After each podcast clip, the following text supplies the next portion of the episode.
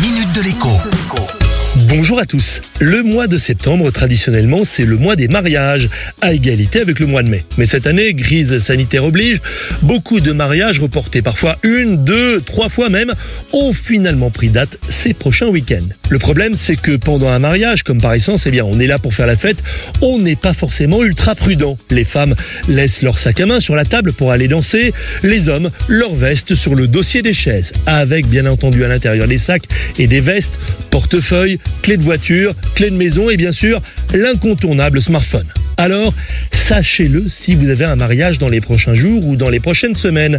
Les gendarmes constatent depuis quelque temps une recrudescence d'invités surprises, entre guillemets, dans les soirées. Forcément, comme on ne connaît par définition pas tous les invités, puisque deux familles et deux groupes d'amis se rencontrent parfois pour la première fois, il est aisé pour un voleur à la mine pas trop patibulaire de se mélanger à la noce.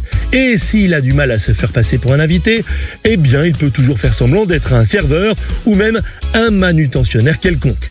Auditeur futur marié, petit conseil, demandez à deux trois bons amis d'avoir des yeux derrière la tête et de ne pas trop lever le coude pendant la soirée. Vive les mariés et à demain La minute de l'écho avec Jean-Baptiste Giraud sur radioscoop.com et application mobile Radioscoop.